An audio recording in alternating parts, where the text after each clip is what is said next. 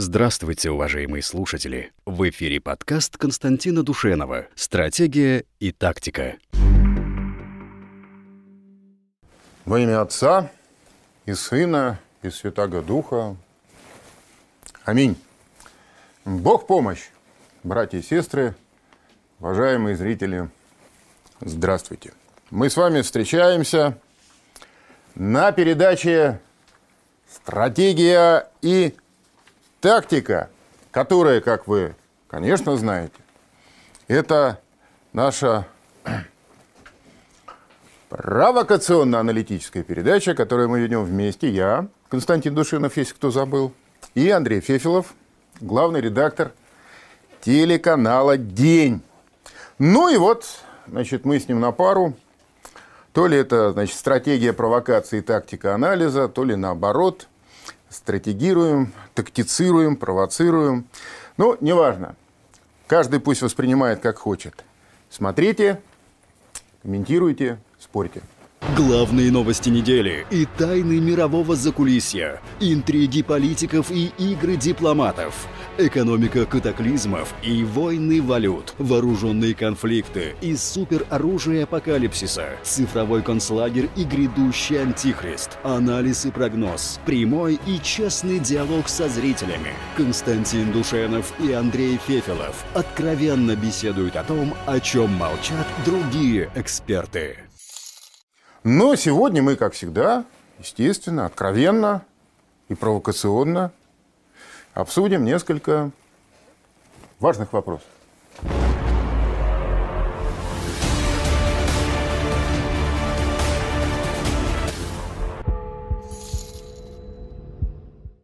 Андрей, я предлагаю вам на выбор три темы. Значит, тема первая – я ее так для себя обозначил. Возвращение глобальной цензуры и смерть традиционных американских ценностей. Оказывается, в Американии те же проблемы, которые были у нас в 90-е годы. Там появились, так сказать, силы, которые крушат и рушат традиционные американские ценности. Хотел, хотелось бы разобраться, во-первых, в чем они заключаются, а во-вторых, зачем их рушат. И почему так остервенело. Да? Вторая тема, которую я хочу вам предложить, это тема, которую я для себя обозначил следующим образом. Указ Путина о ядерном сдерживании и бунт генералов в США. Дело в том, что у нас недавно был опубликован а, указ президента Путина о ядерном сдерживании, он так и называется. И там, по сути дела, э, так сказать, был дан такой общий перечень тех целей, по которым мы готовы в случае необходимости нанести ядерный удар. Очень все это интересно, особенно на фоне того, что а, значит, на родине а, Дональда Светфредовича Трампа там генералы что-то в разнос пошли. Он вроде уже и не главнокомандующий, что ли, или как? Потому что он, значит, перебрасывает войска к Вашингтону. Потом министр обороны говорит, не-не-не, Марк Эспер, не, это все неправильно. А он их обратно перебрасывает из Вашингтона. А мэр Вашингтона, там такая негритянка очаровательная, значит, э, она говорит, а, тут какие-то войска пришли, какие-то нас гвардейцы. А только жить им негде, у нас в городе нету, так сказать, угу. как сказали бы, жилищного, жилищного фонда. Углов вот нет. Известный, да, известный герой э, Булгакова, он сказал бы, что, ну что, говорит, вашингтонцы как вашингтонцы, только вот квартирный вопрос их испортил. И третья тема, не поверите. Вы в курсе, что, значит, э, кровавая говня выступила решительно против электронного концлагеря? Я что-то такое слышал. Нет, я, я, я не шучу. Действительно, Федеральная служба безопасности, да, значит, она дала а, резко отрицательное заключение на ряд законопроектов, которые наша замечательная Дума собиралась протащить, чтобы всех нас с вами тут пронумеровать, процифровать, запихать в этот самый значит, умный город будущего, где господин Собянин будет главным капо. По-моему, все уже протащили. Надсмотришь. Проштамповали, нет, нет. Один э, подписал Путин угу. закон о создании вот этого единого регистра. Да, да, да, да. Не, ну так это да что вы, ну это, это же вообще семечки. Там готовилось, ого, что готовилось. Короче, ну так вот, с чего начнем? Да все темы вообще интересные, но глобальная цензура, кстати, которая никуда не уходила, вы сказали, что она вернулась, да? Она на самом деле никуда Не-не-не. особенно далеко не отбегала. Она даже если и была, она была региональной, потому что Советский Союз э, цензурировал по-своему. Э, Там, я не знаю, э, Ну, американцы цензурировали. Цензурировали маккартизм по- по- по- Да, конечно, вот это я об этом и говорю. Не, я говорю про вот эту вот глобальную цензуру, которая э, сформировалась там э, два десятилетия Вот деви- назад. Но 90-е годы, я вам хочу сказать, они- она- нет, цензуры не было. А, Потому что, а, во всяком случае, а, Советский Союз, то есть, господи помилуй, 90-е уже Россия, да. вот это вот полуживая Россия, но она была единственная страна, где можно было, например, так сказать, обсуждать еврейский вопрос. Пока в конце 90-х годов не спохватились, не понаделали значит, разного рода уголовных статей, по, которой, по одной из которых я и присел в результате. Да? Ну, хорошо, ладно, это все, так сказать, детали. Я тогда, а, с вашего решения, представлю вам и зрителям нашим, ну, небольшое, так сказать, предисловие, чтобы мы, так сказать, было нам о чем поговорить. Итак, значит, а, то, что сейчас происходит в Америке, конечно, свидетельствует о тяжелейшем кризисе американской государственности. И одним из э, главнейших признаков этого кризиса является попытка полностью дискредитировать традиционные американские ценности. То есть, на самом деле, это вот калька с того, что происходило э, в Советском Союзе перед его распадом, и потом в 90-е годы происходило в России. А что же это за традиционные американские ценности, чтобы понять, да, давайте вот э, посмотрим иллюстрацию. В общем, это незамысловатые такие ценности. Значит, сила рождает свободу, деньги дают власть, а, пусть выживает сильнейший, э, неудачники во всем виноваты сами и горе проигравшим. То есть вот м, я не претендую тут на академическую полноту, но в целом, конечно, мировоззрение Америки, оно формировалось вот на этих таких, на мой взгляд, очевидных, достаточно простых, но ярких так сказать, идеологических тезисов. И надо сказать, что в результате а, сформировала нацию людей а, жестких, энергичных, готовых, так сказать, воевать со всем миром за а, то, что они считают а, своей выгодой или то, что они считают правильным. И именно вот это, а, воспитанное в горниле вот этих таких жестких ценностей идеологических, нация американская, именно она стала мотором, которая привела Соединенные Штаты а, Америки к а, тому величию, к пику этого величия, которое США достигли м, во второй половине 20 века. Значит, но это не все, естественно. Значит, кроме индивидуализма и эгоизма, которые вот выражаются в этих лозунгах, а, были еще ценности. э, Ну, надо отдать должное. Одной из таких ценностей значит, была свобода самовыражения. То есть американцы до сих пор, значит, они категорически отказываются менять поправку Конституции, которая позволяет им носить оружие, хотя это вроде, так сказать, э, такая опасная штука. Это правда, да, они бились за свою личную индивидуальную свободу. Но а, тот, кто сильнее считалось, может навязать другим свои правила. Ну, это же как бы естественно некоторым образом. Мы все свободны, вы свободны, и я свободен. Каждый из нас свободен, в том числе проявлять свою силу. Чья сила больше, да, тот, в конце концов, устанавливает правила игры. А, Такой подход э, к мировоззрению, он неизбежно приводил к тому, что еще одним столпом традиционных американских ценностей является тезис о превосходстве а, белых, цивилизации белых.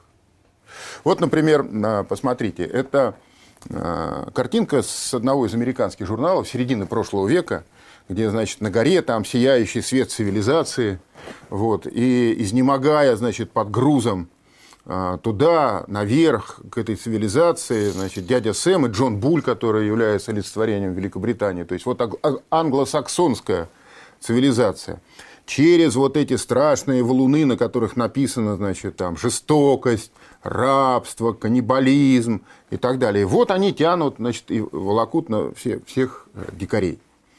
А, Не подлежало сомнению на протяжении столетий а, в сознании американцев, что священная миссия англосаксов – нести дикарям свет культуры и цивилизации. К дикарям они, кстати говоря, и нас, славян, тоже охотно причисляли. Не только э, значит, там, черных или желтых. Вот здесь, видите, дядя Сэм там кубинцев тащит. А, а значит, Джон Буль значит, э, индусов и китайцев, значит, туда волочет. Вот в их понимании мы все, мы все являемся в их понимании дикарями. И поэтому мы все должны их слушаться. Вот. И а, поскольку США являются лидерами свободного мира, то, а, естественно, они имеют полное право претендовать на руководство всем человечеством. Это тоже, так сказать, один из основополагающих тезисов традиционных американских ценностей. Ну и все это вместе взятое, как вишенка на торте, было приправлено. Я имею в виду вот все, весь этот тортик ценностей американских. Он вишенкой был приправлен, которая говорила, что значит, американское государство а, имеет право жестоко подавлять любые посягательства на эти замечательные ценности. И оно таки подавляло. Подавляло. И э, наиболее ярким примером такого подавления стал бунт, который э, в 1967 году состоялся в городе Детройт.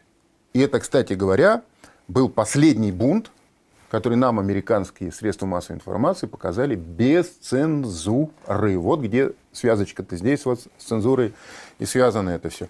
Давайте посмотрим э, иллюстрацию. Значит, э, в 1967 году, а, в июле, значит, в Детройте состоялся в районах, где компактно проживало а, цветное население, в основном, конечно, это были негритянские кварталы, там начался настоящий бунт. А, пять дней введенные в город войска американские вели уличные бои. Настоящие уличные бои. Значит, в город ввели 8 тысяч солдат Нацгвардии, 4700 десантников 82-й и 101-й воздушно-десантной дивизии, плюс еще специальный отряд из 360 полицейских. То есть более 13 тысяч штыков были введены в Детройт. Значит, а, весь мир увидел по телевизору, на экранах, танки на улицах, пулеметные гнезда на перекрестках, и вот эти десятки танков и бронемашин, которые были брошены на подавление бунта. А э, в итоге было арестовано 7231 человек, разграблено и сожжено 2509 магазинов. Значит, ущерба поменьше никто не считал. Погибло 43 человека, было убито. 467 ранено. При этом а, американская полиция сильно не стеснялась, потому что самому молодому из арестованных было, знаете, сколько лет? Четыре года. Четырехлетнего мальчика арестовали за участие в беспорядках. Да, а самому старому, знаете, сколько? 82. Вот а, жестко, предельно жестко, безо всяких а, сантиментов, американское государство подавило этот расовый бунт. И общество американское одобрило это. Одобрило это. Да? Значит, э, несмотря на то, что было показано в прямом эфире, никто этого не стеснялся. Это было действительно одним из проявлений вот этих ценностей. Американцы говорят, а мы так живем. Вот у нас так, да, у нас бывает и такое. Но а, общество одобрило а, действия власти, и казалось, традиционные американские ценности победили. Да? То есть вы можете, э, конечно, а вы имеете право мятеж устроить, имеете. Но только имейте в виду, что наше государство тоже имеет права и возможности раскатать вас в блин, если вы этот мятеж затеяли. Так? Значит, а, и это был последний, последний пример, когда, значит, вот так свободно все было а, показано людям. После этого а, в 70-е годы были сформулированы основы мировоззрения либерального глобализма, толерантности, вот. И в результате закулисные силы начали минировать Соединенные Штаты изнутри. Вот сейчас мы, э, научены тяжелейшим опытом распада Советского Союза и нашей русской трагедии 90-х годов, да, вот мы можем сказать с высоты вот этого понимания, да, я бы сказал, из глубины даже. И из глубины, и с высоты, со всех сторон, которые э, нам стали известны. Да, можем сказать, что не только на нас тренировались вот эти вот самые так сказать, злыдни закулисные. С американцами то же самое происходило. А переломным моментом в борьбе значит, э, толерантности и глобализма против традиционных американских ценностей и, соответственно, введение цензуры стал самый крупный мятеж, который состоялся в Лос-Анджелесе в 1992 году. Значит, все началось 3 марта 1991 года, когда полицейский патруль после погони 8 миль значит, была погоня за нарушителем. Вот этот нарушитель, Родни Кинг, он был пьян, он был под наркотой, а, кроме всего прочего, в тот момент он находился под условным освобождением из тюрьмы, где он должен был бы пребывать по обвинению в ограблении, вооруженном нападении и нанесении побоев. Он начал качать права, в результате побили его самого. Вот посмотрите, какой он красавец здесь. Значит, в ходе потасовки полицейские нанесли Кингу 56 ударов дубинкой. Его госпитализировали. Ну, в общем, ничего страшного нету, но да, что, они челюсть сломали. А, ногу сломали, ну, гематомы там, и раны всякие. Ну, понятное дело, я думаю, что полицейские любой страны мира, они вряд ли, так сказать, по-другому бы поступили. Разбирались целый год. Через год суд присяжных оправдал троих из четырех полицейских. И тут так все и началось. Тут-то оно и рвануло. Значит, а, с 29 апреля по 4 мая 1992 года в Лос-Анджелесе было сожжено 5,5 тысяч зданий – убито 63 человека, ранено более 2000. В город были введены войска Нацгвардии и морской пехоты. 12 тысяч погромщиков были арестованы. Но если в Детройте в 1967 году американцы это сделали и с чувством выполненного долга ушли из города, оставив все как есть. Здесь параллельно с этим началась э, кампания травли полицейских. Значит, э, полицейских, которые избили Родни Кинга, второй раз судили, признали виновными и в итоге, значит, уволили из полиции. А сам Кинг, вот, вот видите, обратите внимание, где перелом даем, точка-то. Значит, в Детройте все это прошло как бы незаметно.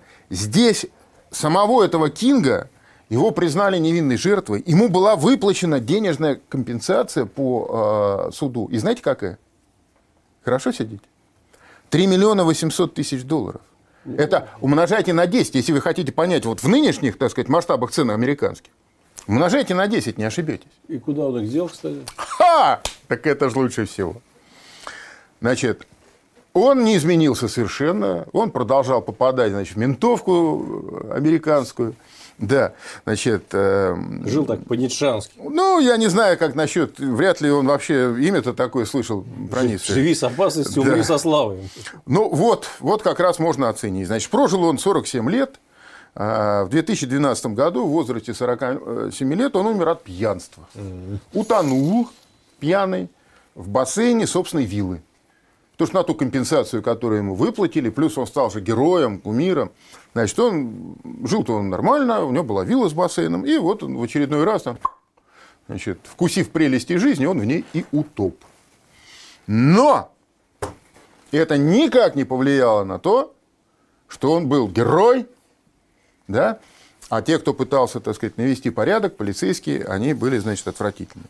И вот эта цензура на фоне нынешнего мятежа уже превратилась в какую-то совершенно, так сказать, карикатурно-чудовищную приобрела какую-то форму невероятную. То есть э, э, совершенно очевидно, что э, эта цензура, которая мятежное меньшинство вводит просто против здравого смысла большинства. Такое ощущение, что прям вот эти взбунтовавшиеся негры вводят цензуру.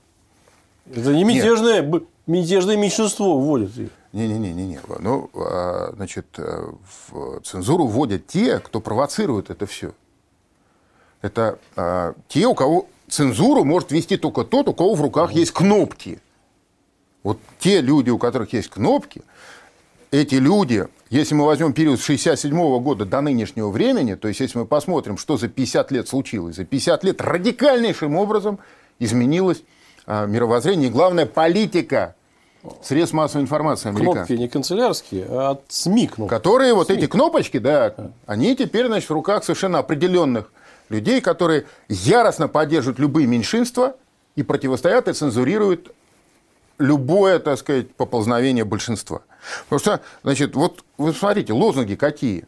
Значит, Black Lives Matter. То есть черная жизнь имеет значение. А White Lives Matter?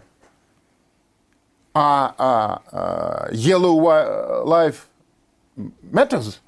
А желтые жизни, а белые жизни? Почему черные имеют значение? А какие? Остальные не имеют, да? Ну, говорят, Получается. что сейчас Вот э, утверждение «белая жизнь имеет значение» приравнивается к расизму в США. Да что вы, они там только все ходят и бродят с этими плакатами. Нет, именно так, что белая жизнь имеет значение. Вот это А, утверждение. это приравнивается? Да-да-да. Нет, так, а там вообще я, один, а я увидел один лозунг, он меня вообще просто потряс. Умилил просто до слез. Знаете какой? White silence is violence. Это по-английски, это в рифму. А если перевести, значит, а, белое молчание есть насилие. То есть, если белый молчит, то он уже насильник и расист. Он должен платить и каяться, платить и каяться, платить и каяться, значит, платить и каяться. Причем опять из-за кого все это началось? А, кто такой этот вот Джордж Флойд? Вот, вот он, значит, красавец, смотрите. Это уголовник с обширным послужным списком, включая два вооруженных разбоя, в ходе одного из которых он, внимание, держал пистолет у живота беременной женщины, пока его подельники грабили дом. Умер он на самом деле от сердечного приступа, который был вызван тем, что у него в крови нашли два вида наркотиков, включая э, фентанил, сильнодействующий, да, и, да, от полицейского приема. От того, что ему полицейский наступил коленом на шею. Но этот полицейский прием э, в конкретном э, штате в Миннесоте разрешен. То есть полицейский не совершил ничего неразрешенного, запрещенного. Это претензии к законодательным. Если вы разрешаете такие приемы применять, чего его-то полицейского При обвинять? том, да? что их арестовали сейчас, да, эти полицейские? Да мне даже страшно подумать, что с ними будет, да? Теперь, значит, в честь вот этого замечательного персонажа а, а, в Америке, в стране грабят, жгут, убивают законопослушное население. А в университете Миннеаполиса уже учредили стипендию имени Джорджа Флойда. Понимаете? Он там читал-то с трудом, а уже стипендию, значит. И а, а, некоторые особо ехидные значит, наблюдатели, они задаются вопросом, а что нужно а, совершить студенту, чем выделиться, чтобы получить эту стипендию? Нужно совершить вооруженный разбой или, значит, стать э, драгдилером? И вот страшный итог вот этой кампании безумной. Значит, а национальная гвардия, национальные гвардейцы Америки на а, коленях.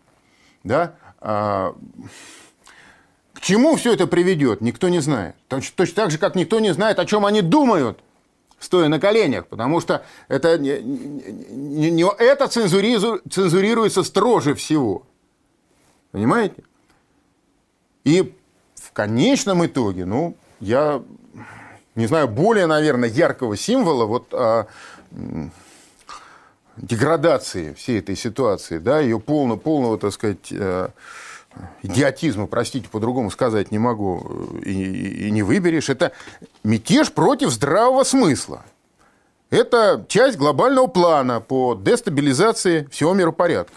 И я вам скажу, не поверите, Андрей, за вот такую вещь, за принадлежность вот к этому, так сказать, э, меньшинству, которое яростно громит все ценности большинства, прощают даже антисемитизм. Даже антисемитизм. Не поверите. Но временная индульгенция выдана значит, черным антисемитам. Вот, пожалуйста, еще одна иллюстрация. Значит, э, газеты англоязычная «Иерусалим Пост» и русскоязычная Jewish.ru пишут, что значит, вандалы громят кошерные магазины и синагоги в Лос-Анджелесе. Это вот 2 июня, 3 июня появляются эти публикации. Но они какие такие вяленькие, да? Мы же знаем, как умеют э, евреи при случае отстаивать свои интересы да? как они это делают солидарно, громко, напористо. Я здесь так все вяленько довольно, значит. Вот. При том, что демо- демонстранты действительно охотно грабят еврейские рестораны и пекарни, а вот, например, одну из самых старых синагог Лос-Анджелеса они расписали лозунгами, да, «Свободу Палестине», «К дьяволу Израиль». Вот. И э, полиция при этом очень, так сказать, спокойно, толерантно ко всему этому э, относилась, и, в общем, никаких проблем не возникло. Интересно, что э, движение черных сионистов, есть такое движение. Э, есть, конечно, черные мусульмане, которые традиционно настроены антисемитски, по понятным причинам. Ну, Да. традиционно. Э, Там движение Фарахана и так далее. А вот есть движение черных сионистов. Но они тоже настроены антисемитски, самое интересное. Вот эти черные сионисты, они считают себя истинными сынами Израиля, а всех остальных лже-сынами Израиля, которые должны быть как-то ну, отодвинуты, мягко говоря. Тоже любопытный факт. Ну вот в Израиле же были э, недавно, ну относительно, по-моему, пару лет назад были э, волнения на национальной почте, связанные с тем, что они вывезли из Эфиопии общину э, эфиопских евреев, там порядка 30 тысяч, по-моему, человек их было, которые являются потомками там, царицы Савской, по-моему, они себя считают. Ну, а в результате оказалось, что это люди, которые совершенно, э, как бы это помягче высказаться, по-другому смотрят на жизнь, чем основное население Израиля. И там возникли тоже проблемы.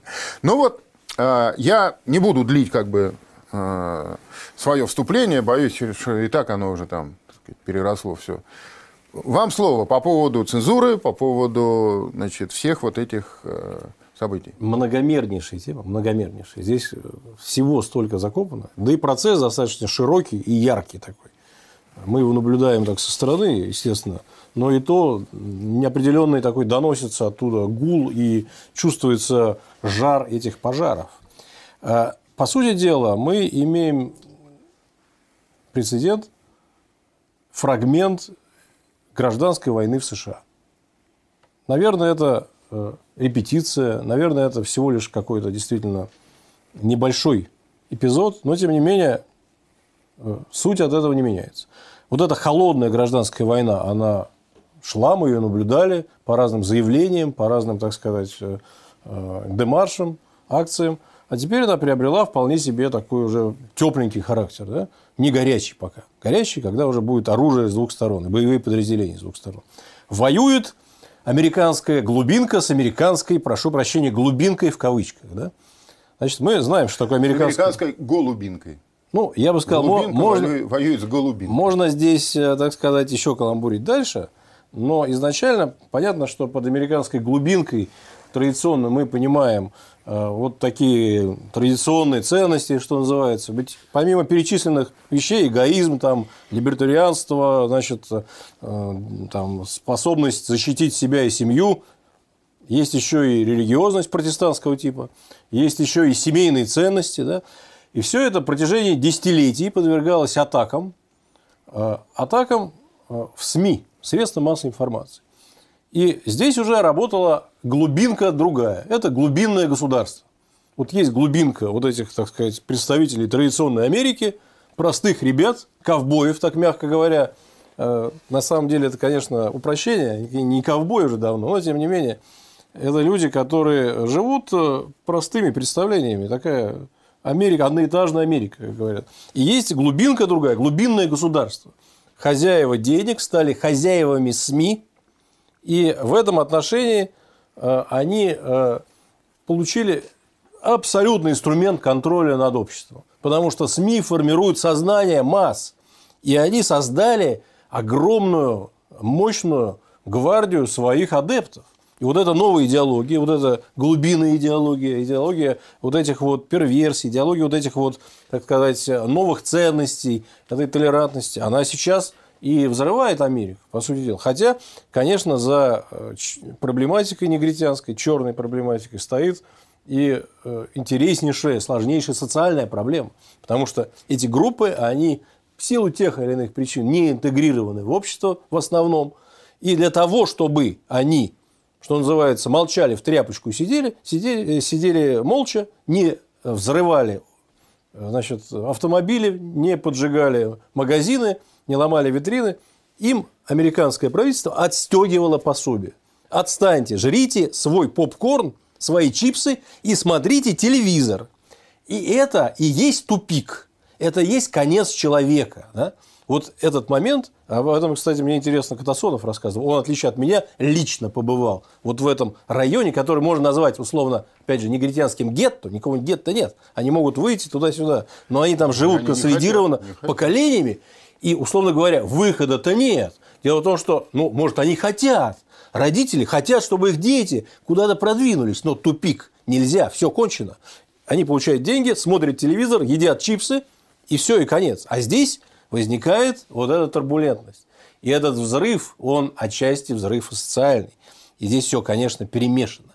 А, то, что происходит в Америке, с одной стороны, конечно, э, очень сильно огорчает. А с другой стороны, в чем-то даже и радует, поскольку американское общество, которое привыкло транслировать вовне деструкцию, хаос, стравливать народы, устраивать бунты, оранжевые революции. Теперь на своей шкуре переживает вот эти технологии.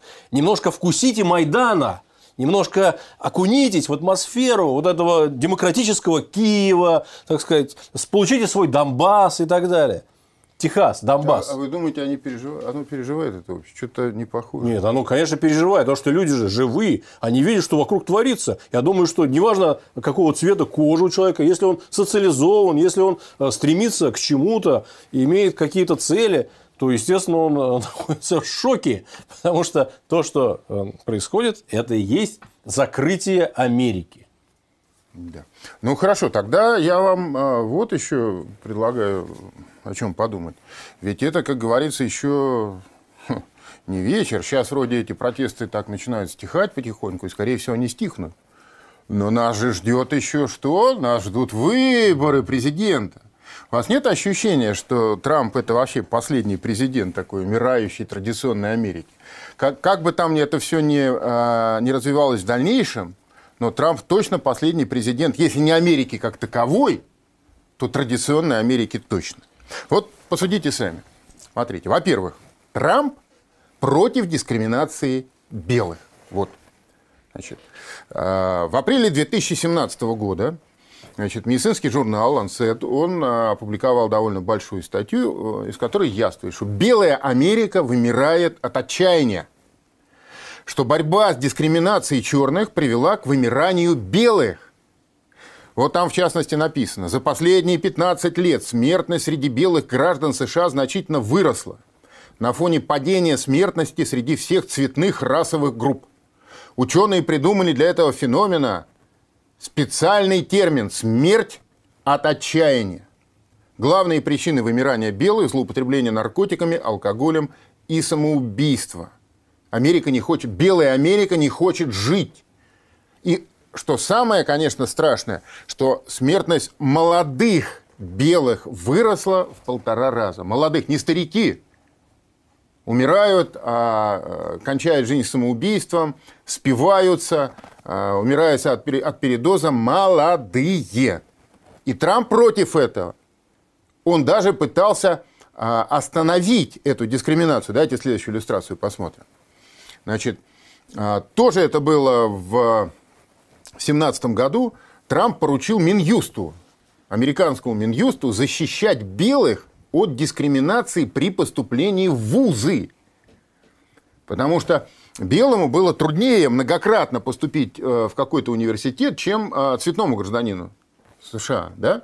Значит, и как только это произошло, Нью-Йорк Таймс, да, такой рупор, рупор э, либерализма, либерал-сатанизма, я бы сказал, американского, 1 августа 2017 года опубликовала э, статью, и в этой статье сказано, это, то есть поручение Трампа, э, нарушает наши долговременные приоритеты. Нам нужно решать проблемы меньшинств. Они не стесняются, они говорят совершенно откровенно. Трамп внесет в нашу работу хаос и создаст ненужную истерию в колледжах и университетах где возникнут опасения, что правительство спустит на них всех собак за то, что они пытаются сохранить среди своих студентов расовое разнообразие. То есть они не белых дискриминируют, они, оказывается, сохраняют расовое разнообразие. Да? А я почему-то всегда думал, что а, все должно зависеть от знаний, от интеллекта абитуриента, а не от того, разнообразен он в расовом отношении или нет. Да? И дальше Нью-Йорк Таймс пишет. Инициатива Трампа предполагает, что теперь по умолчанию будет реализовываться повестка дня, направленная на подрыв сложившегося расового баланса в сфере высшего образования. То есть Трамп всего-навсего попытался сказать, белые тоже имеют права. Ему просто вот на голубом глазу отвечают, цветные важнее. Цветные важнее. Ну, это значит, что, по сути дела, существует некая доктрина, существует идеология, которая нам не, не рассказывают полностью. Это тайная доктрина уши, которые торчат везде, мы ее видим, она формулируется частями. Интересно было посмотреть на этот конструкт целиком, как это выглядит. Как сюда вставлен вот environmentalism, там так называемый радикальный экологизм, который говорит, что человек – это значит, поганый грибок на теле Земли. Как сюда вставлена вот эта история значит, с э, ну, сексуальным разнообразием, мягко говоря. Сейчас. у меня по этому поводу есть тоже одна замечательная иллюстрация. Трамп, вы не поверите, он против трансгендеров. Да. Вот, пожалуйста. Значит, 24 марта 2018 года Трамп запретил трансгендерам служить в армии Соединенных Штатов Америки. Он сказал, наши вооруженные силы должны быть сосредоточены на одержании убедительных и сокрушительных побед. Нельзя заставлять нас тратить огромные деньги на медобслуживание трансгендеров и терпеть привносимую ими нестабильность. Дело в том, что поддерживать себя вот в таком неестественном состоянии человек э, может только постоянно э, прибегая к э, медицинской поддержке. И это очень дорогостоящая вещь. А страхов, страховки военнослужащих, они включают вот такого рода выплаты. И получается, что американское государство, оно должно содержать как бы вот все эти прихоти трансгендерские за свой счет. Да? Так вот, 24 марта 2018 года Трамп запретил это делать, а 19 апреля 2018 года, месяца не прошло, суд Вашингтона отменил его запрет. Извольте. Извольте. Больше того, просто э, мне иногда кажется, что то ли Трамп подглядывает у Путина, то ли Путин у Трампа. Но вот эти вот, вот эти их бесконечные апелляции к традиционным ценностям, каждый у своего, так сказать, народа, да, а, они просто такие параллели, так сказать, имеют. Что, например, Путин нам все время говорил, да, что мы должны чтить свою историю, что мы не можем а, позволить себе эту историю разорвать, э, разделить и так далее, и так далее. Да? Он даже, даже дерзнул сказать, что, э, так сказать, неумеренное осуждение Сталина является такой же формой русофобии, да, как там неумеренные восхваления. Ну, в общем, ясно, о чем речь идет. Значит, что говорит Трамп? Э, в 2017 году в э, Джорданвилле, в провинциальном городе, э, американском, случились волнения, тоже на расовой почве. Один человек погиб, там что-то было около 20 раненых. Что случилось? Но полная калька с того, что у нас. Значит, а, либералы решили демонтировать памятник. Там стоял памятник а, генералу конфедератов, генералу Ли, один из героев гражданской войны, но со стороны южан. Он, значит, был за рабство, его нужно. Но туда пришли белые мужики, бородатые, хмурые, с дубинами. И хорошенько отхреначили, значит, вот эту всю шелупонь левацкую. Что сказал Трамп? Прошу. Он сказал, сегодня снесут Стоунволла Джексона, это еще один генерал, герой гражданской войны, но со стороны конфедератов. А завтра, завтра это будет памятник Джорджу Вашингтону или Томасу Джефферсону. Надо задать себе вопрос, а где все это заканчивается? Вы же меняете историю народа, его культуру. У Джорджа Вашингтона были рабы, так ведь?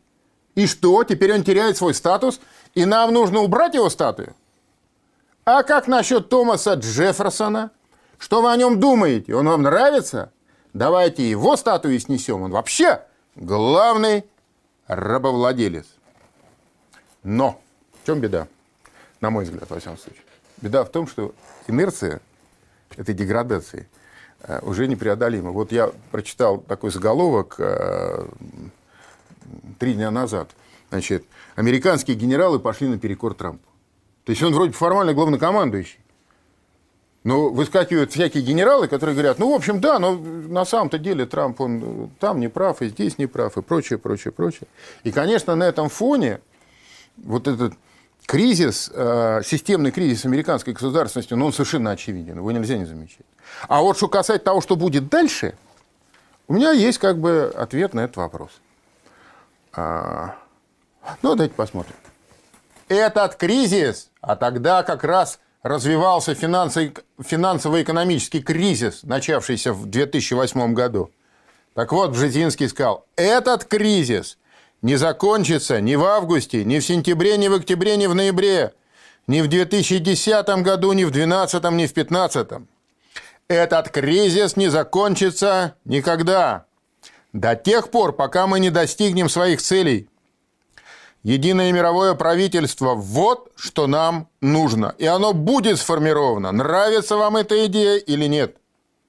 Вы сами нас об этом попросите. Потому что дальше будет только хуже и хуже, хуже и хуже. Скоро вы поймете, что так называемый кризис еще даже не начинался. Это не кризис, дорогие мои. Это управляемый хаос. И далеко не все из вас увидят, чем он закончится. Общество еще слишком далеко от того, чтобы принять идею единого мирового правительства и увидеть в новом мировом порядке свое единственное спасение. Поэтому сначала мы должны привести общество в необходимое для этого состояние. Для этого нужно гораздо больше, чем экономический паралич. Нужны войны, голод и эпидемии по всему миру. Что скажете? Кстати, ну, он прям так и сказал, что ли? Но дело в том, что вот... Но э... я должен вам честно сказать, что вот я при этом не присутствовал. Ну, на самом деле, цитата больше похожа на какой-то фрагмент из протокола сионских мудрецов. То есть, это э, мы, вы, вот это вот, вы нас попросите, ну, не знаю, сказал это Бжезинский или нет, на самом нет, деле. Вы знаете, Андрей, вот вообще есть такая, я тоже задавал себе этот вопрос, и я не первый раз с этим сталкиваюсь, потому что есть а, много цитат, например, Киссинджера, тоже, которые кажутся а, сомнительными. Но а, мне это представляется вот как. Есть то, что эти господа говорят для Нью-Йорк Таймс, для CNN, выступая на международных конференциях. И есть то, что они а, говорят а, в ситуации, когда кругом все свои. То, что они говорят, когда кругом все свои, иногда попадает, может быть, слегка какой-то э, даже искаженной форме. Я тут не буду настаивать на каждой запятой. Еще раз говорю, я там свечку не держал, не присутствовал. Да? Но тем не менее, значит, а, а в данном случае есть еще одна, так сказать, подтверждающая подлинность, ну, правда, косвенная, на мой взгляд, так сказать, улика или аргумент. Бжезинский был уже глубоким стариком, когда он это говорил. Киссинджеру уже под сто лет, понимаете. Чего стесняться и чего бояться -то? Кого? Другое дело, что э, они говорят там, говорят сям. Не они же потом препарируют, что куда попадает. Есть аппарат, который этим занимается. Ну, вот это мы, вы немножко так настораживаем. Но, э, конечно, то, что Америка является страной ограниченного суверенитета, это высветилось очень ярко при Трампе. Да? И вот это выражение «криптоколония», да, оно в основном применялось в отношении России. Криптоколония Запада, то есть э, тайная колония, колония, прикрытая ширмой суверенитета. Так вот, э, США – криптоколония глубинного государства, вот этого международного спрута. Внутри завелась эта плесень страшная – Действительно, э, это момент постепенный, этот момент не единомоментный, не мгновенный, когда они взяли все рычаги. Да и сейчас до сих пор часть рычагов не в их руках. И э, Трамп, по сути дела, э, совершает или пытается совершить переворот. Да. переворот. Да. И в этом отношении мы наблюдаем, повторяю, очень драматическую и масштабную картину. Ну, вот я бы в качестве одного из мазков к этой картине, знаете, выделил бы что? Кстати, вот мы все говорим про Америку, но дело в том, что вот эта вот страшная э, цензура, она и своим катком и нас накроет с вами. Потому что мы сидим на ресурсах э, ютубовских, гугловских, там, фейсбучных, да, информационных. Э, все наши сетевые средства массовой информации. А они сейчас закрутят все вентили. Да. Потому что они понимают, что борьба приближается к переломной точке. Это уже происходит. Что греха таить, да? Ну да, ладно, не будем жаловаться, не будем плакать. Во всяком случае, вот Но мы же... умные, умные зрители, я прошу прощения, вы поймете, э, значит, э, с чего это я вдруг на эту тему заговорил, и поймете, почему, допустим, в последней военной передаче моей, значит, э, отключены комментарии. И почему там какие-то, значит, заретушированные, значит, некоторые места. Вот, ну, вот, вот так вот, понимаете? Никогда я не думал а, в, тот, в, то время, в те еще давние времена, когда, значит, советская цензура, так сказать, тяготела. Никогда я не думал, что я стану жертвой цензуры американской, понимаете? Но вот факт остается фактом. Но мы умеем говорить между строк, если что. а вот а то, что я сейчас хочу сказать, никаких между строк не надо, можно прямым текстом говорить. Вот вам не кажется, что на этом фоне безумном, американском, да, значит, э, возникает угроза э, международной стабилизации просто в силу распада этого мощного государства, которое обладает гигантским оружейным ядерным комплексом. Значит, несколько дней назад Путин подписал указ, он официально выложен, о ядерном сдерживании. Никогда раньше не публиковались такие указы. А тут, значит, опубликован. Ну ладно, я даже не буду сейчас говорить. Давайте посмотрим на эту тему видеосюжет. На фоне массовых мятежей и бунтов, охвативших более 200 крупных городов Америки, невольно встает вопрос о будущем американской государственности, о способности нынешних вашингтонских элит сохранить единство и целостность Соединенных Штатов. А это, в свою очередь, ставит на повестку дня другие важнейшие вопросы. Как, например, будет гарантирована в таких условиях безопасность и управляемость ядерного оружия США? И кто вообще станет определять ядерную стратегию в стране, расколотой на смертельно враждующие политические кланы, да вдобавок тому охвачены массовыми беспорядками и столкновениями. Высшее политическое руководство США в 21 веке последовательно и целенаправленно уничтожало все международные договоренности, накладывавшие на Вашингтон какие бы то ни было ограничения в гонке вооружений. В 2001 году президент Буш-младший без колебаний развалил важнейший договор по противоракетной обороне, сдерживавший развитие в том числе и наступательных стратегических сил. В прошлом 2019 году Дональд Трамп также лихо прикончил договор, запрещавший США и России испытывать, производить и развертывать ракеты средней и меньшей дальности. На этом фоне выход Вашингтона в нынешнем году из договора по открытому небу, позволявшему 34 странам-участницам взаимно отслеживать и контролировать военную активность сторон, выглядит просто сущим пустяком. Зато в следующем 2021 году Америка явно собирается уничтожить последний договор, сдерживающий гонку ядерных вооружений СНВ-3. Москва, конечно, не может остаться безучастной к такому опасному развитию событий. И вот 2 июня в российских средствах массовой информации был опубликован указ президента Путина об основах государственной политики России в области ядерного сдерживания.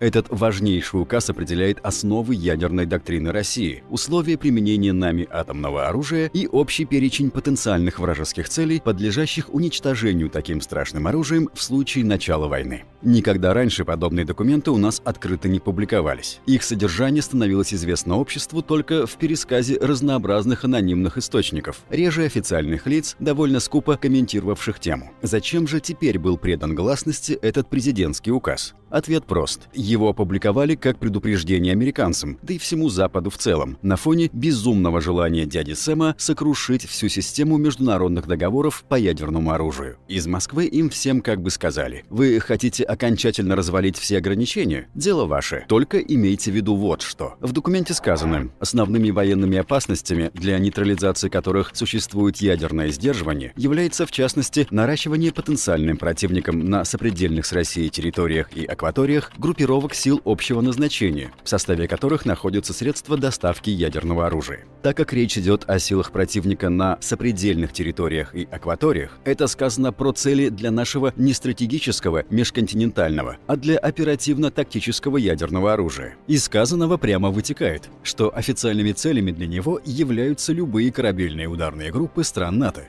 ведь на их кораблях нельзя исключить наличие ядерных боеприпасов так же, как и любые сухопутные группировки Альянса с авиационной составляющей, ибо натовские самолеты тоже могут быть носителями такого оружия. А это, в свою очередь, значит, что Россия уже имеет в своем распоряжении соответствующее количество и номенклатуру носителей тактических ядерных боезарядов, способных все перечисленные выше опасности нейтрализовать. Проще говоря, уничтожить. Причем значительная часть таких тактических атомных боеголовок на торпедах, противокорабельных и зенитных ракетах, в артиллерийских боеприпасах и так далее далее, должна уже в мирное время быть развернута в режиме боевого дежурства, то есть в готовности к немедленному применению. Ведь и военные корабли, и боевая авиация НАТО постоянно совершают свои плавания и полеты близ наших границ. Еще одной угрозой, подлежащей нейтрализации, указ Путина называет развертывание государствами, которые рассматривают Россию в качестве потенциального противника систем и средств противоракетной обороны, баллистических и крылатых ракет средней и меньшей дальности, высокоточного неядерного и и гиперзвукового оружия, ударных беспилотных летательных аппаратов и оружия направленной энергии. Вот вам еще один вполне конкретный перечень целей, для поражения которых мы готовы применить ядерный удар и имеем необходимую для его нанесения номенклатуру тактических и стратегических термоядерных боеприпасов. По сути дела, такая формулировка означает, что Россия готова применить свое ядерное оружие против любой войсковой группировки врага, которую она сочтет угрожающей и опасной. Ибо представить себе современную группировку натовских, например, войск без баллистических и крылатых ракет, боевых беспилотников и другого высокоточного оружия просто невозможно. И, наконец, еще одно очень важное дополнение – в список угроз, устранять которые Москва готова любыми средствами, указ Путина включает создание и размещение в космосе средств противоракетной обороны и ударных систем. Это, между прочим, есть ясное подтверждение того, что в боевом оснащении наших комплексов воздушно-космической обороны, например, в перспективной зенитно-ракетной системе С-500 «Прометей» для уничтожения вражеских космических аппаратов предусмотрено применение ракет с ядерными боеголовками. Посыл тут ясен. Никто не должен сомневаться, что Россия по постоянно ведет разработку новых типов перспективных атомных боеприпасов самых разных классов, как по носителям, так и по мощности взрыва. На всякий случай напомним зрителям, что американцы недавно вполне себе официально признали, что они могут приступить к производству таких боеприпасов не раньше 2042 года.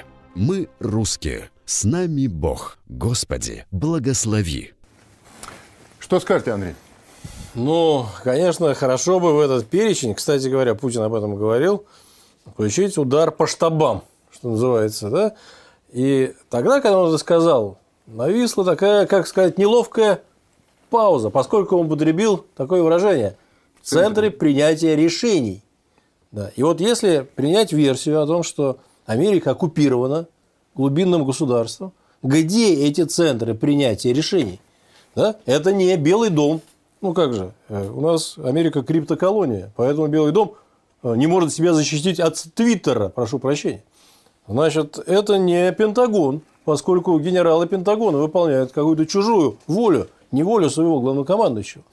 Значит, соответственно, существуют такие уютные, прекрасные, наверное, скорее всего, я тоже там не был, места, особняки, э, среди рощ, среди э, пальм, среди пространств каких-то, может быть, острова в океане – где сидят люди, физические люди из плоти и крови, принимают какие-то решения и что-то решают вообще.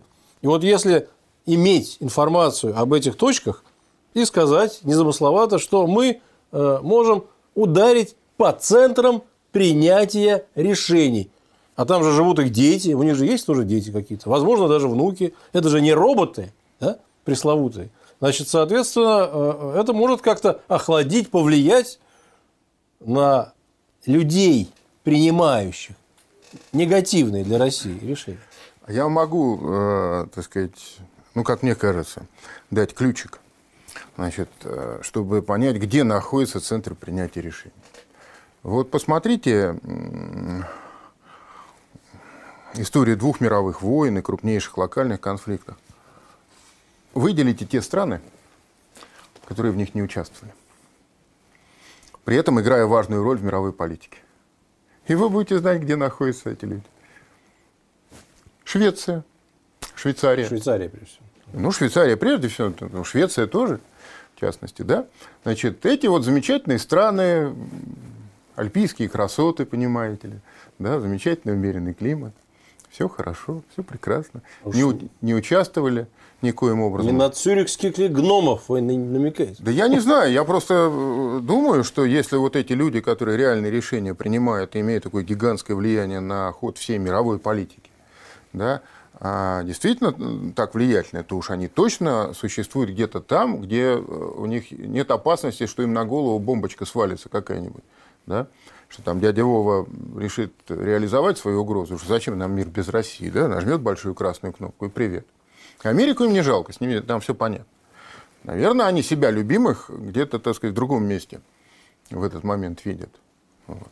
Но я вам, знаете, что хотел сказать? Что вот этот э, разговор о том, что ударить нужно по центрам принятия решений, и тогда такую бурю вызвал, это буря в стакане воды. Э, вот ваше замечание, оно, конечно, глубокое. В том смысле, что реальные центры принятия решений еще неизвестно, где они находятся, куда, куда бить-то, да? Но с точки зрения политической, военно-стратегической вещи совершенно очевидны. Речь идет о высшем военно-политическом руководстве Соединенных Штатов Америки. А те, кто принимает решения о, о практическом применении ядерного оружия.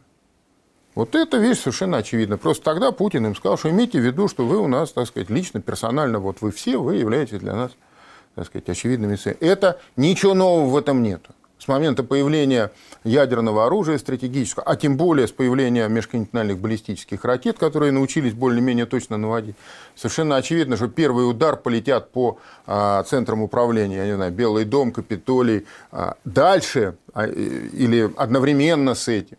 Да, будут нанесены удары по всем центрам управления, а, которые чисто технически осуществляет руководство ядерным оружейным комплексом американским.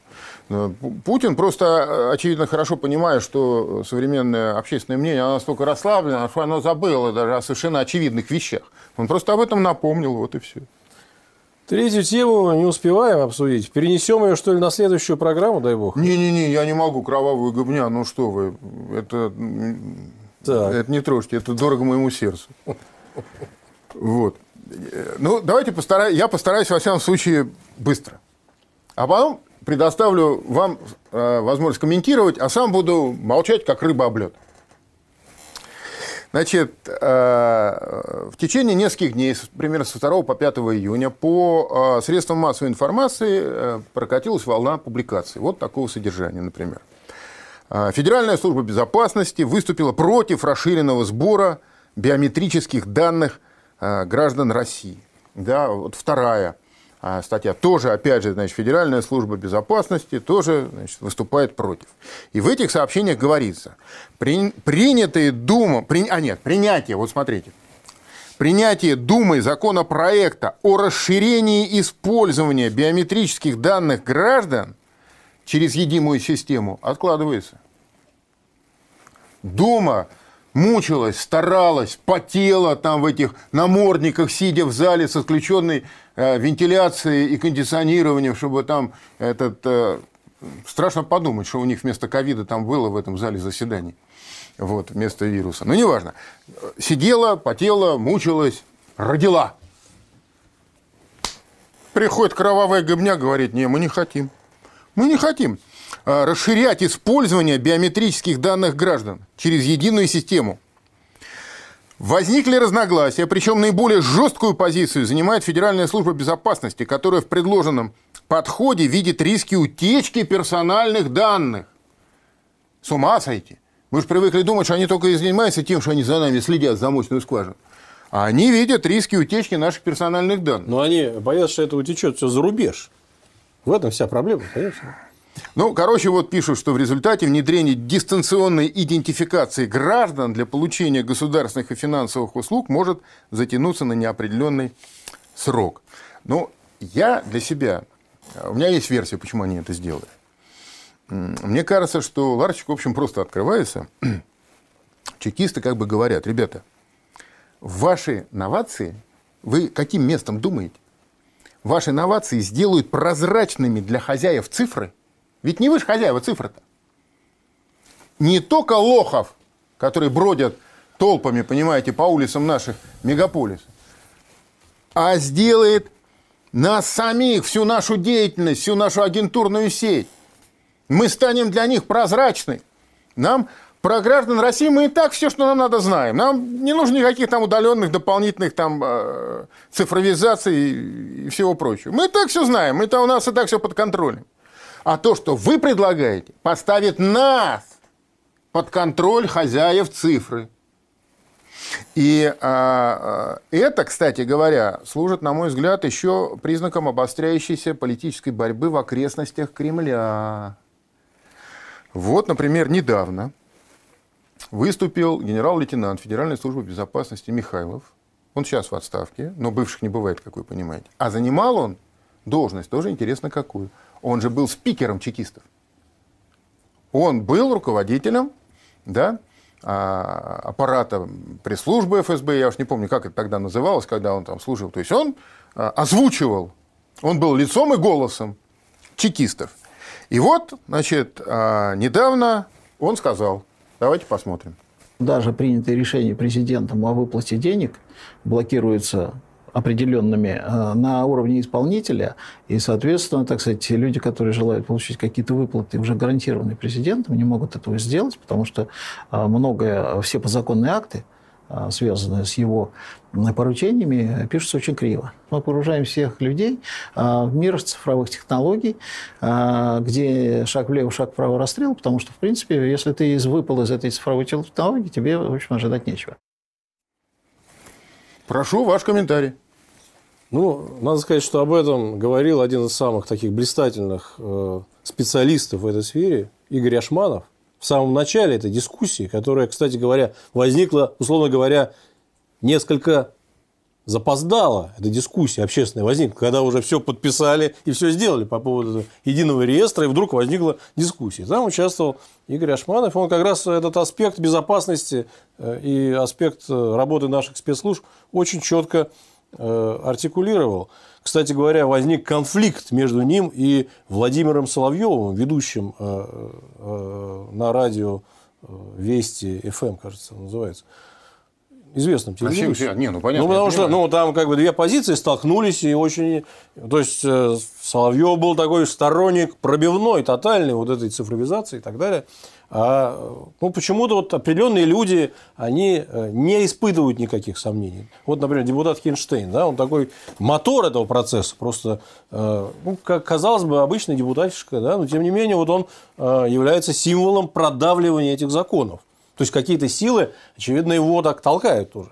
Надо сказать, что этот вопрос, он для меня самого очень сложный, дискуссионный по поводу цифровизации, поскольку Россия не может остаться безоружной в этой сфере, когда э, эти цивилизации, там США, Китай мощно э, такими большими, огромными шагами э, двигаются в этом направлении. И, кстати говоря, я на канале День записал в свое время ролик, такой интересный ролик. Я был ведущим, как всегда, я был ведущим, но при этом я пригласил не кого-либо, а себя и себя.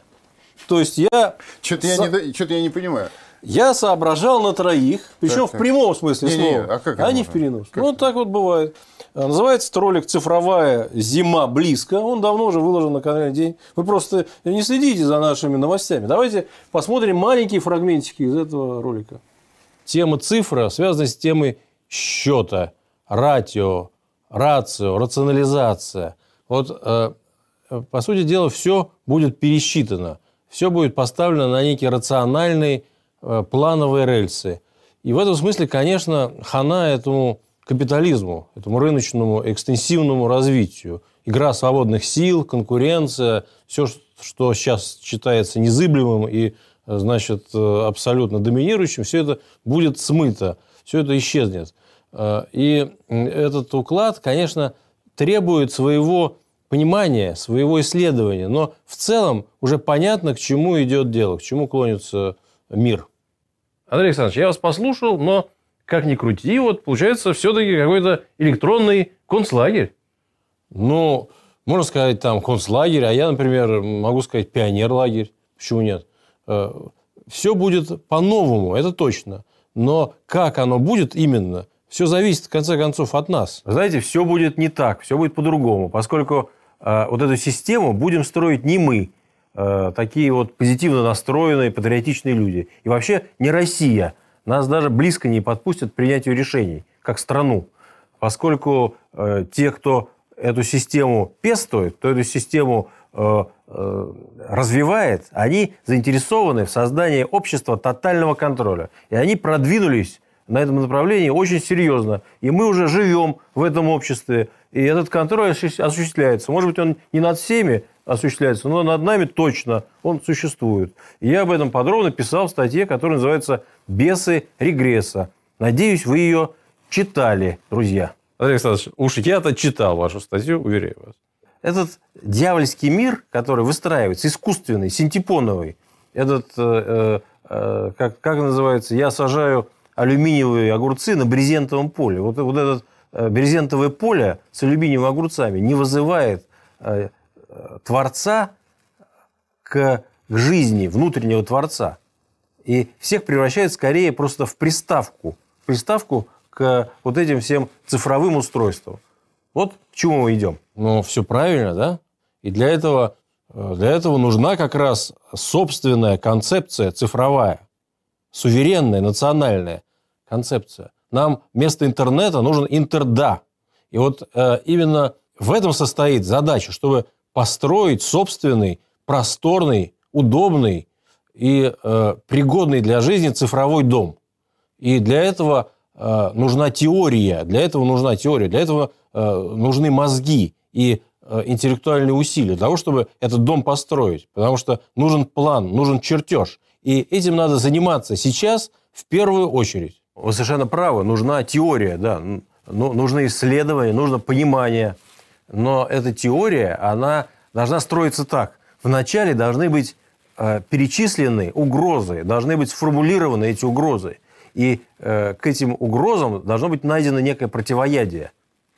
А потом, конечно, надо выстраивать э, собственную парадигму.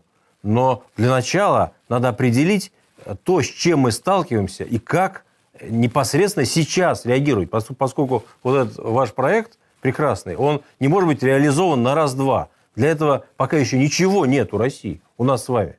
Но то, что этим заниматься надо, конечно, э, я тоже соглашаюсь с этим, безусловно. Нужен четвертый, который с Будуна бы все это комментировал. Ну, да. на, на самом деле, единственное, что... А, кстати, вот э, там участники этой программы спорили с друг другом. Здесь не показано, но спор был. Единственное, что меня радует, что никто друг друга не перебивал. Там. Я... Если бы они еще перебивали, то, конечно, было бы совсем плохо. Ну вот видите, вы как-то, так сказать, вам удалось дисциплинировать столь разных, столь разных собеседников. Но мне, честно говоря, видите, даже с одним э, Фефиловым полемизировать зачастую бывает непросто. А уж если их станет трое, я просто вообще не знаю, что делать. Вот. Хотя там, там, для этого там явно не хватает одного, одного типажа. Вот. У вас там есть такой интеллигент, есть такой какой-то, значит, э, благообразный э, скрипоносец, да. Там должен еще быть такой бомжеватый крендель, который туда пришел вообще, так сказать, не очень хорошо понимая, куда. Но это позволяет ему задавать такие простые, ясные, глупые вопросы, на которые, как, как, как правило, всегда труднее всего отвечать, понимаете? Ну, во всяком случае, эта тема, она э, протаскивается через всю э, толщу э, программ канала «День». И надо сказать, что тема угроз, она отрабатывается, я считаю, по полной у нас. Э, тема, что называется, повестки дня позитивная, пока очень все слабо, все мало. Но, тем не менее, и это мы обязательно затронем эти темы. Вообще, более спокойно более аналитично, более глубинно. Может быть, это не будет вызывать там взрыва такого интереса, как э, значит, программа уважаемой Ольги Николаевны Четвериковой, которую, кстати, пересказал своими словами Никита Сергеевич Михалков, за что мы ему очень благодарны. Спасибо. Э, значит, э, исследование Игоря Шнуренко более спокойно. Я обещаю вам вот его лекции да, на эту тему, потому что он специалист, он зарыт в эту тему. Надеюсь, что к нам придет снова и Касперская она была у нас в программе. Надеюсь, что придет снова Игорь Ашманов. Во всяком случае, мы этой темой занимаемся и занимаемся предметно, учитывая всю, всю ее объемность и многомерность. Ну вот, а я со своей стороны, как, так сказать, представитель корпуса пострадавших от, э, значит, э, либерально-демократических репрессий, хочу высказать глубокое спалать кровавой гыбне, которая, значит, вот все-таки подняла эту тему.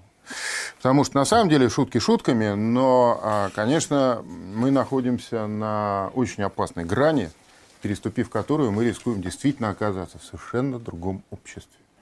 А, в обществе, а, в котором власть имущие, причем эти власть имущие будут находиться даже не в Москве, не в Кремле, настоящие – они даже не в Америке, не в Вашингтоне будут находиться. Вот как Андрей сказал, вообще никто не будет знать, где они находятся и кто, и кто, кто они.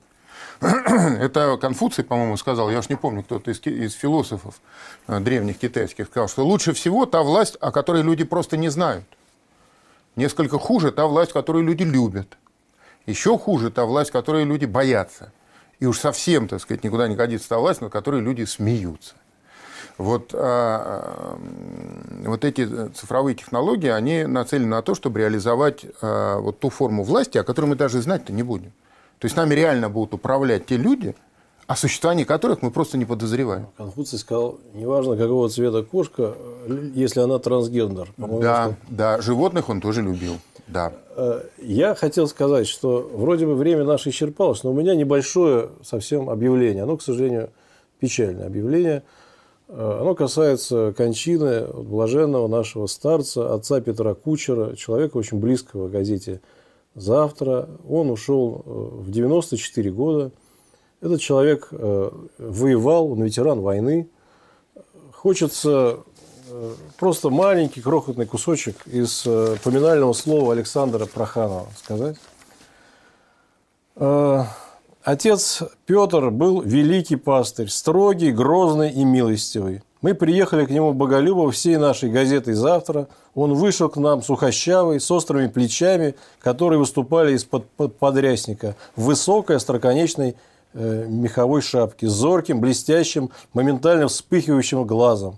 Он выслушивал нас и не учил, не наставлял, а просто просил молиться. А потом он благословил каждого из нас подняться на колокольню и ударить в колокол. Гул этого колокола летели в открытые бескрайние поля, где белел, как лебединое перышко, храм Покрова Ненерли.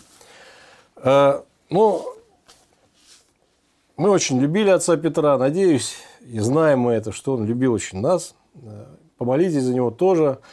Помолитесь, пожалуйста, за здравие, а также отца Германа Чеснокова, который сейчас находится в очень тяжелом состоянии в больнице. И э, надеюсь, что он выкарабкается, хотя состояние очень тяжелое. В общем, э, пожалуйста, помните о наших э, духовных пастырях, отцах. Я думаю, что у вас есть свои какие-то авторитеты церковные, но этот человек, отец Петр, для нас очень много значил. Спасибо вам. Ну что ж, упокой, Господи, душу усопшего раба твоего, архимандрита Петра.